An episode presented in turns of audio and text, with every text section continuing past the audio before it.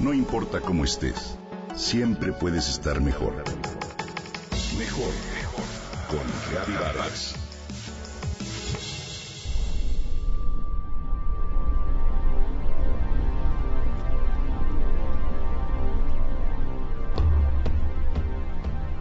Eran casi las ocho de la noche y Claudia había tenido un día muy pesado.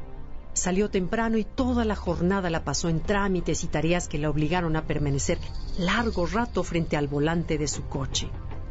Ahora que empezaba a anochecer, Claudia manejaba agotada rumbo a su casa, atrapada en medio de cientos de vehículos que avanzaban a paso de tortuga. Y de pronto la luna llena apareció en el cielo frente a sus ojos en todo su esplendor.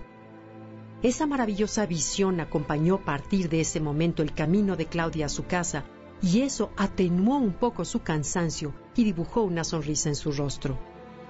No cabe duda, pensó, la luna llena siempre es un placer inesperado, una sorpresa, un milagro, un regalo de la vida. ¿Y a ti? ¿Te ocurre a veces lo mismo que a Claudia? ¿Puede la belleza de la luna despertar tu entusiasmo y serenar tu ánimo? Vaya, ¿la notas? Desde tiempos muy remotos la luna ha sido motivo de fascinación, curiosidad y poesía para los seres humanos. Observar sus fases fue de gran importancia para la creación de los calendarios primitivos. ¿Sabías que muchas religiones antiguas la relacionaron con lo femenino?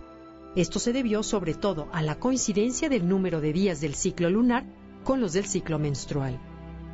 Además, su cualidad de surgir y desaparecer en el cielo nocturno en el transcurso de 28 días se consideró un símbolo de la idea del morir y renacer, es decir, de la posibilidad de renovarse. Tal vez sea esa una de las razones de que muchas personas, como en el caso de Claudia, perciban la aparición de la luna llena como un signo de esperanza. Te comparto algunos datos interesantes. La palabra luna es de origen latino y es una contracción de lucina, que significa para los romanos brillar o iluminar. En el caso de su nombre en inglés, moon, se deriva del indoeuropeo mo, que quiere decir medida, y de ahí viene también el nombre de la luna en alemán, mond. Los griegos la llamaron Selene, los japoneses Tsuki, los portugueses Lua, los mexicas Mestli y los mayas Ixchel. Galileo Galilei la observó por primera vez a través de un telescopio en 1609 y descubrió que su superficie no era lisa como aparentaba. Como sabes, se trata del único satélite natural de la Tierra. Es visible por las noches y a veces en las tardes y en las mañanas aparece, como decía el escritor Italo Calvino, como una sombra blanquecina en el azul intenso del cielo.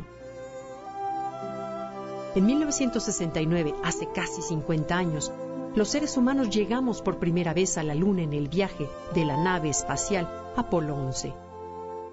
Cada vez la ciencia sabe más de ella y, sin embargo, no ha perdido su enorme carga poética. En la Luna decía el escritor argentino Jorge Luis Borges, viven los sueños, lo inacible, el tiempo que se pierde, lo posible y lo imposible. El poeta Jaime Sabines recomendaba tomarla cucharadas y decía, un pedazo de luna en el bolsillo es mejor amuleto que la pata de conejo. Sirve para encontrar a quien se ama, para ser rico sin que lo sepa nadie y para alejar a los médicos y a las clínicas.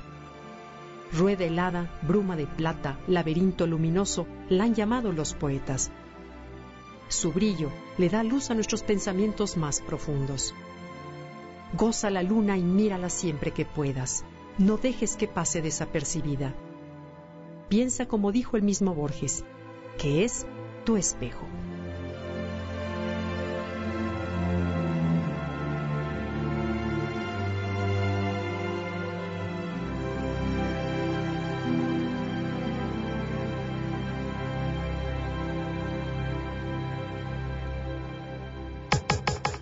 Comenta y comparte a través de Twitter. Gaby-Vargas. Gaby-Vargas. No importa cómo estés, siempre puedes estar mejor. Mejor, mejor. Con Vargas.